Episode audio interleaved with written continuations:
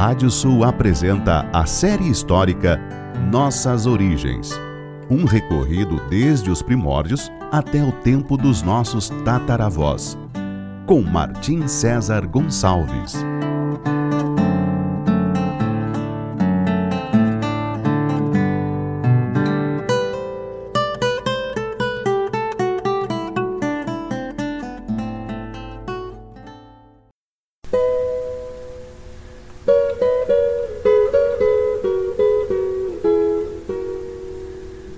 Série histórica Nossas Origens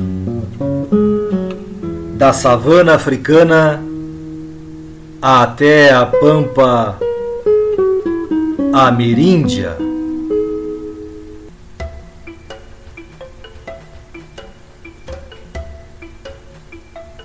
Capítulo de hoje a Segunda Cruzada e o Cerco de Lisboa.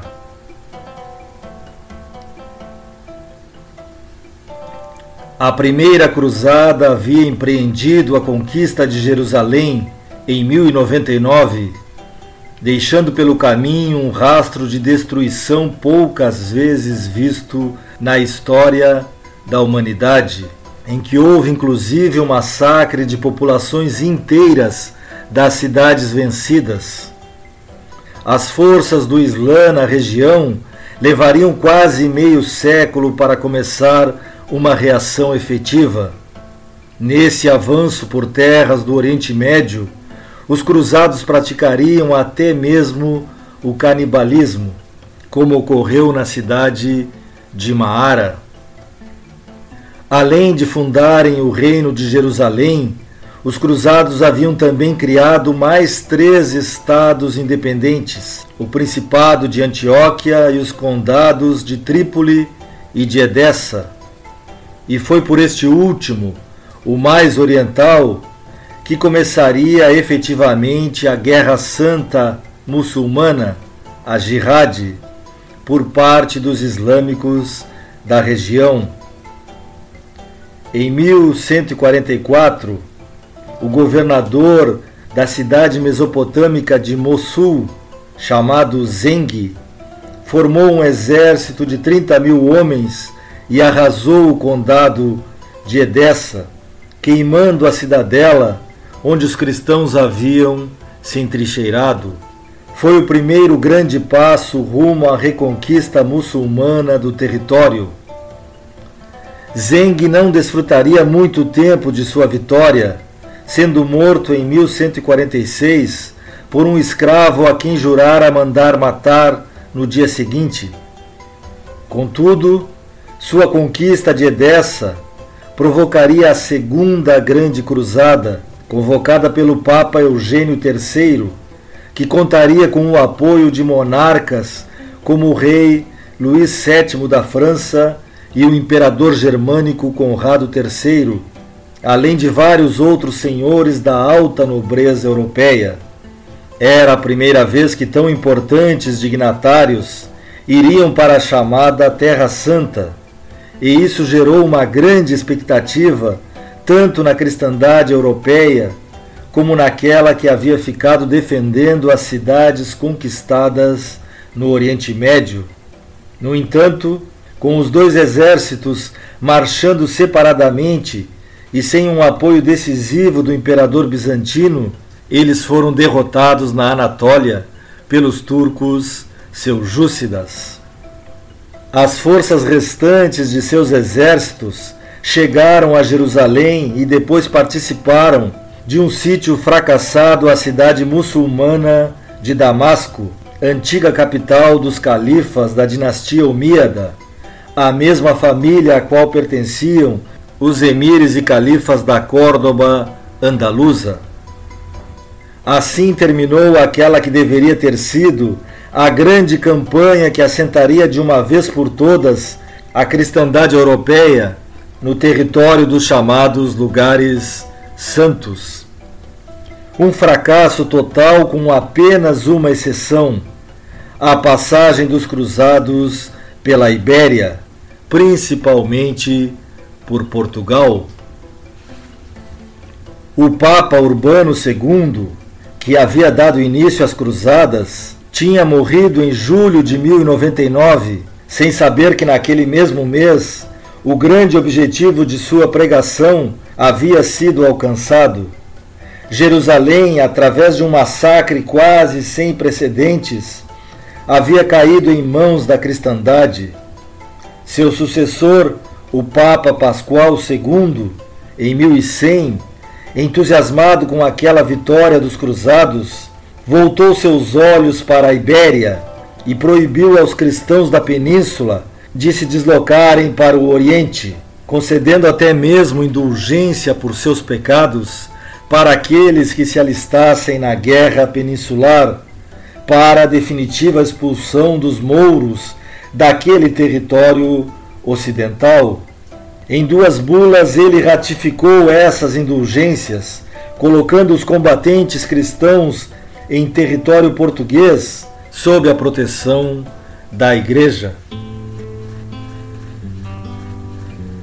No tempo dessas lutas entre cristãos e muçulmanos, tanto no Oriente Médio como na Ibéria, é que ocorreria a ascensão do nobre português Afonso Henriques, culminando com sua grande vitória contra os mouros em Ourique em 1139.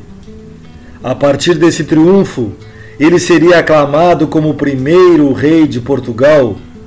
Contudo, precisava do reconhecimento dessa condição e, por essa razão, teria enviado ao Papa Inocêncio II um documento chamado A Chave do Reino dos Céus, em 1143, onde prestava vassalagem ao pontífice, vinculando seus sucessores ao papado e prometendo o pagamento de uma importante contribuição anual à Santa Sé.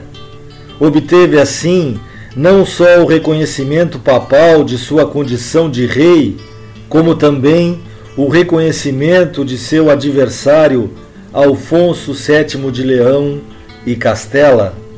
Agora, como rei em conteste, Afonso Henriques começaria a conquista dos territórios mais ao sul de Portugal, Lisboa, a Olicipo do tempo dos romanos, a cidade-porto do rio Tejo, seria o grande objetivo.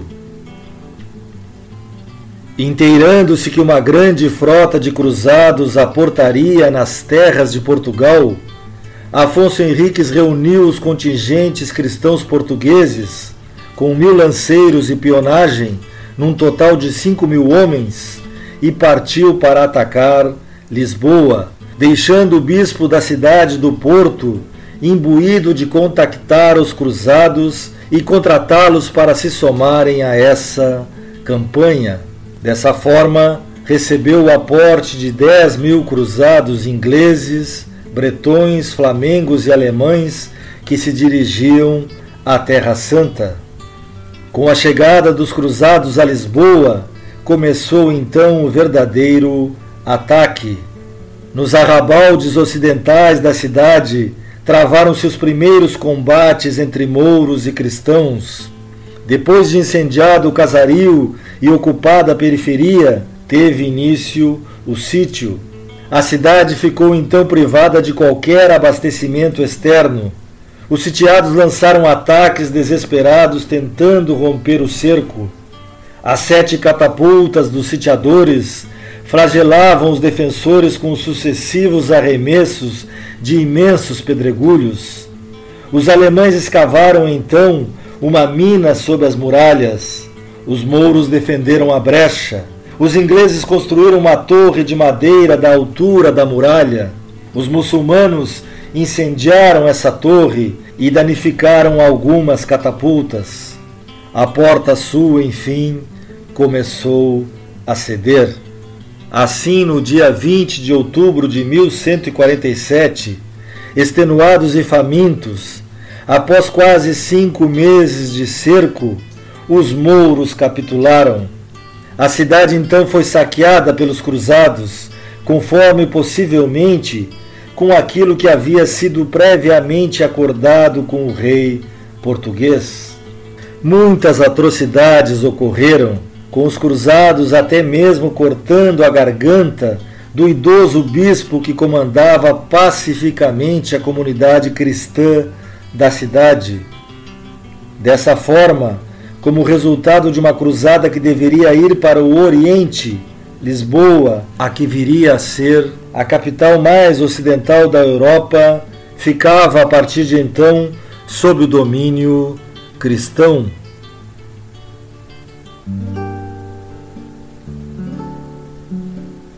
O cruzado inglês Osberno, que participou do sítio, deixou um relato de como seus contingentes foram contactados para auxiliar na conquista de Lisboa. Ora, como tivéssemos chegado ao porto, o bispo com seus clérigos veio ao nosso encontro. O rei achava-se então ausente com o seu exército, lutando contra os mouros. Feitas a todos as saudações conforme o costume de sua gente, disse-nos o bispo que já sabia que nós havíamos de chegar e na véspera recebera do rei uma carta em que dizia isto: Afonso Henriques, rei de Portugal, a Pedro, bispo do Porto, saudações. Se porventura arribarem aí os navios dos cruzados, recebei-os diligentemente, com toda a bondade e doçura, e conforme o pacto que com eles fizerdes, de ficarem comigo, eles e quantos o quiserem fazer, como garantia da combinação feita, vinde em sua companhia a ter comigo, junto de Lisboa. Adeus.